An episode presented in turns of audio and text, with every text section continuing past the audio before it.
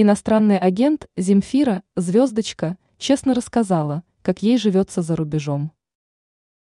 Известная российская рок-певица Земфира Звездочка, ныне пребывающая в статусе иностранного агента, внесена в соответствующий список Минюста, сделала признание.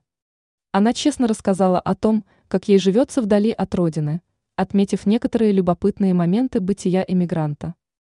Свой рассказ артистка опубликовала в личном аккаунте одной из социальных сетей, информирует lenta.ru. Из текста следует, что исполнительница за границей живется хорошо, более того, она вовсе перестала вспоминать родной дом. Ну и это еще не все. Певица утверждает, что за рубежом к ней поступает больше предложений относительно выступлений по сравнению с Россией. Поведала Земфира Звездочка и о том, что ныне усердно работает много пишет, даже больше, чем ранее. И это ей нравится. А еще сообщила, что избавилась от аллергии, что связывает с благоприятным для нее климатом. Очень много предложений о концертах. Больше, чем в России.